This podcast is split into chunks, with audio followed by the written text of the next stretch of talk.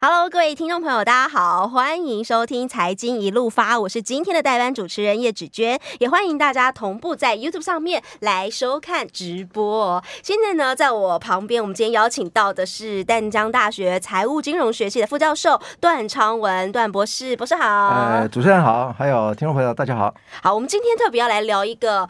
呃，民生一点的议题啊，就大家非常有感的话题，就是呃，之前有一个数字统计出来哦，说半数的劳工领不到平均薪资，台湾的美好生活真实吗？其实这一个主题，它是两个最近的新闻加在一起的。对，首先我们先来看第一个，说台湾是一个美好生活的一个 一个一个新闻。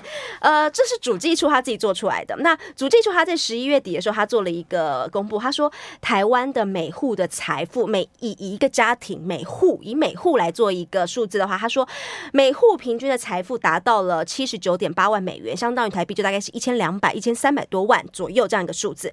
那这个数字呢，它站在经济合作发展组织就是 OECD 里头的美好生活指数来看，他说台湾排第三名，然后比呃美国啊，比日本通通都好。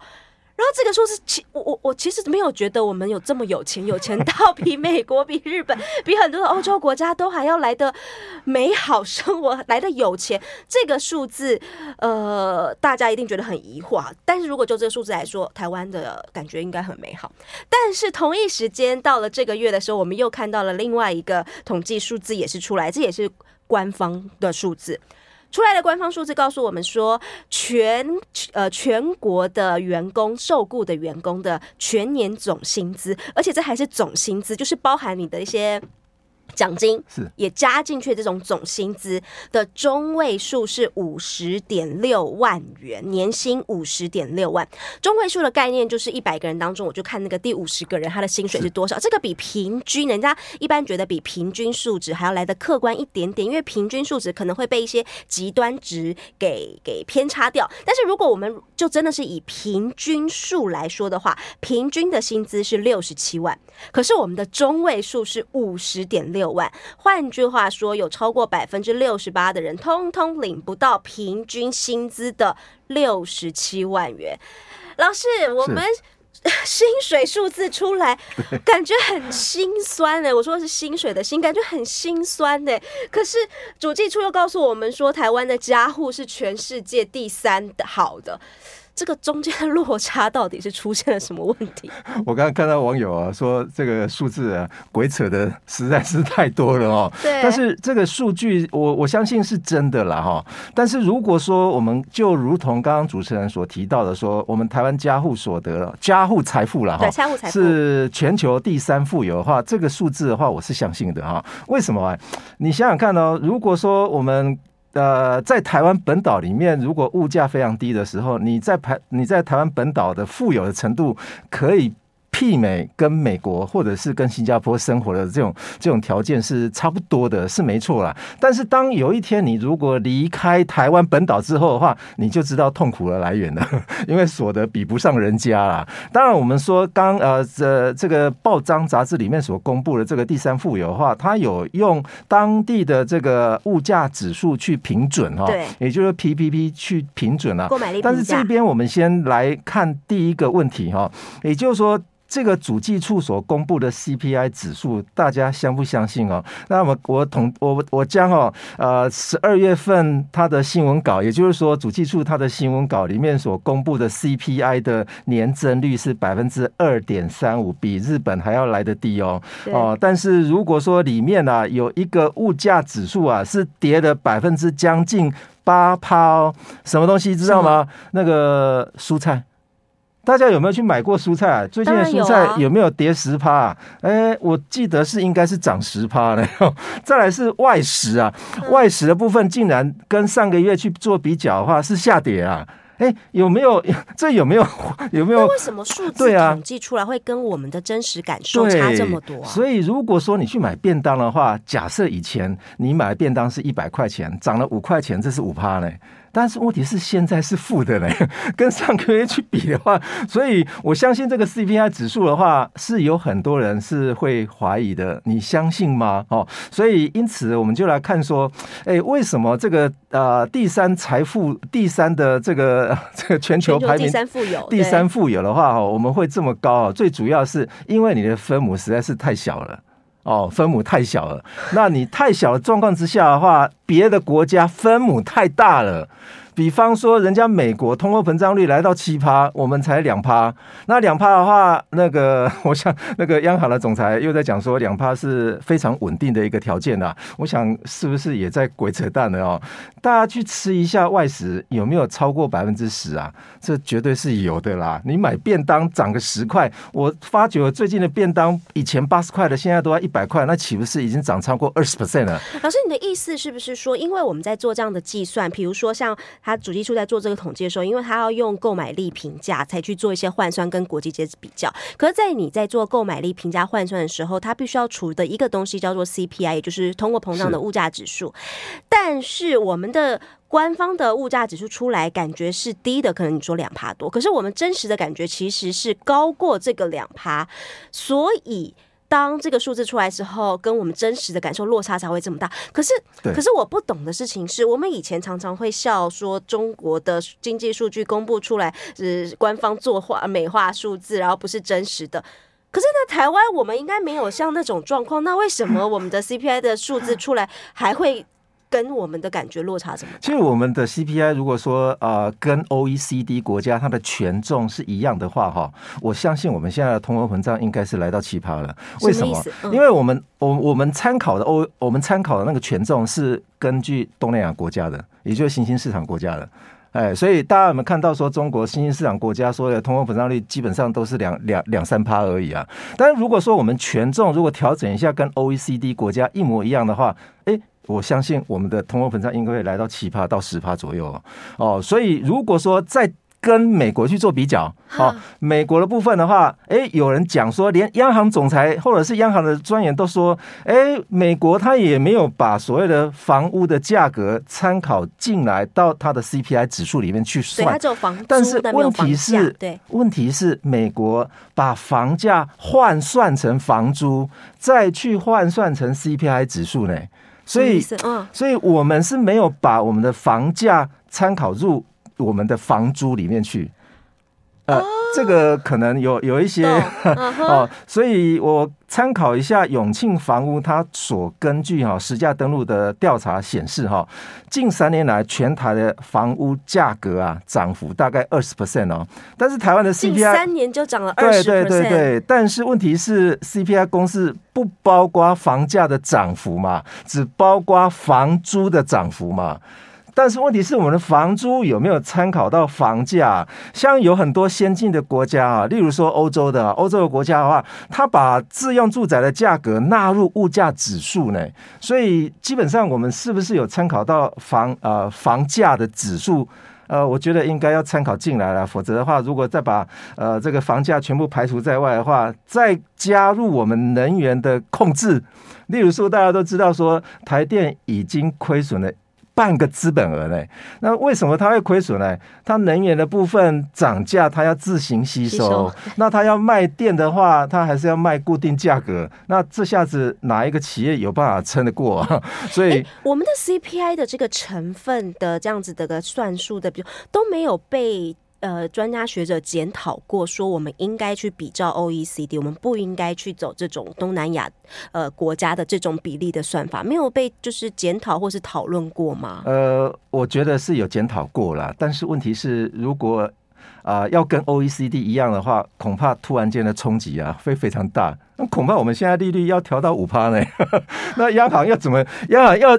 他要怎么过啊？如果说他调个两趴，恐怕都会被呃贷款者啊骂翻了。因为很多的贷款者，他目目前来看的话，早我们现在来评估一下，说呃，目前在金融机构有贷款户的话，大概三百万到四百万户左右了。嗯。但是问题是，如果说我们去跟存款户去做比较就好了，用定存户去比去比较，有一千多万户哎。所以到底是谁比较大？但但问题是央行还是一样，就是呃非常保守的在啊、呃、在保护谁？在保护这个贷款族啦。那贷款族不是相对应，他就在 hold 什么？在 hold 房价嘛。所以根本的问题还是台湾的高房价。对啊，台湾房价实在是太高了啦哈。那当然我们说呃。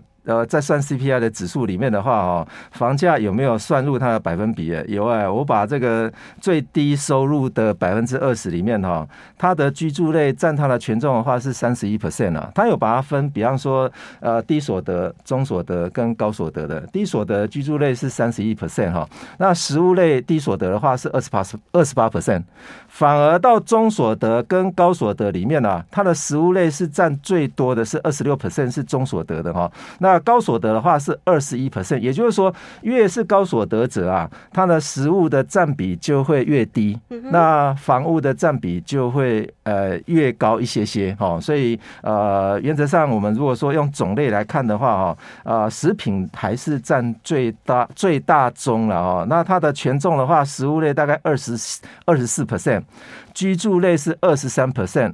那你如果把呃 房价都排除的话，那这个二十三 percent 是不是失真了？好，我们先休息一下，再回到节目现场。各位听众朋友，大家好，九八新闻台 FM 九八点一，您现在所收听的节目是财经一路发，我是今天的代班主持人叶芷娟。今天我们在讨论的主题是半数劳工领不到平均薪资，台湾的美好生活真实吗？请到现场的是淡江大学财务金融学系副教授段昌文博士，段博士来到现场。刚刚我们前面一段讲的好像，呃，一些。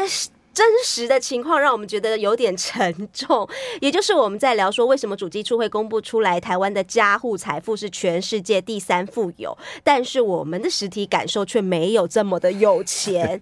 那刚刚段老师有跟大家提出来的一个观点，是因为我们的 CPI 其实没有办法反映出现在真实的一个状况。那当中最大的一个落差所在，就出现在房价这件事情上。我们民众要负担的房价太高。很高的情况之下，可是它却没有被反映在我们的 CPI 的乘数的计算的比例里头，所以在我们花钱这个这感受度就会差非常的多了。那再来同一时间，刚刚我们也有聊到了另外一条新闻，就是在讲说，诶，那最新统计的新的数字出来了，台湾的半数劳工的。受薪阶级的中位数，中间的中中位数是五十点六万，但是平均的数字呢是六十七万元。那平均的数字，平均的薪资是年增百分之三，但如果以中位数来说，只有年增百分之一。这代表的一个现象就是，中位数它的涨幅是跑不跑不跟跟不上平均数字的一个增速，也就是说。呃，贫富差距啊，有钱的，就是薪水高的那些人，他的薪资增加的那个速度，还是大于这些比较中后段的人。这个这个数字，他是换句话说，其实有很多人其实是领不到平均薪资的。应该是说呃中位数了哈，它公布的中位数的话是五十点六万了哈，那那五十点六万，你把它除以十二，那一个月就是四万两千一百六十六块，感觉是一个很普遍的状况。但但是问题是，如果以依照二零二一年哈公布的中位数的话，是四万一千五百块，对，增加多少？六百六十六块，刚好呢，六六六哦，六六六大顺呢哦，所以 所以你自己把它换换换算一下，大概就是六百六十。因为去年公布的话是四万一千五百块嘛，那整个增加的话都是六百六十六块，等于四万两千一百六十六块哦，百分之八十呃百分之六十八的人没有办法超越这个这个数字哈。那为什么会大家会无感哦？其实。用一个数字来看就好了哈，我们的 CPI 哈 CPI 哦哈，在在一九八零年代到一到二零二零年哈这个期间哈，我们 CPI 总共涨了大概是两倍哦，两倍。那 PPI 总共都在一倍左右，就。一如果以一百指数来看的话，PPI 全部都在啊都在一百上下在那边波动，但是 CPI 完全在往上走哈。我再报另外另外一个数另外一个数字哈，如果我们把十年的上市的这个财报，把它啊上市上柜的财报全部把它整并起来，十年的哈，是那十年的这些所有的公司啊，二零一二年到二零二一年的年报啊，上市公司的营收增长百分之三十八。上市上柜公司的营收成本增长二十七点一，什么意思？诶？那就是它的生产端的物价涨幅啊，没有比它的消费端它要卖的东西的涨幅还要来得低。那我们刚刚报了一个数字，就是说 CPI 都在上面，PPI 都在下面，也就是两者从一九八零年代一起开始起跑，两者都是一百个指数的话开始起跑，结果 CPI 涨了两倍。那 PPI 还停留在一倍，这什么意思呢？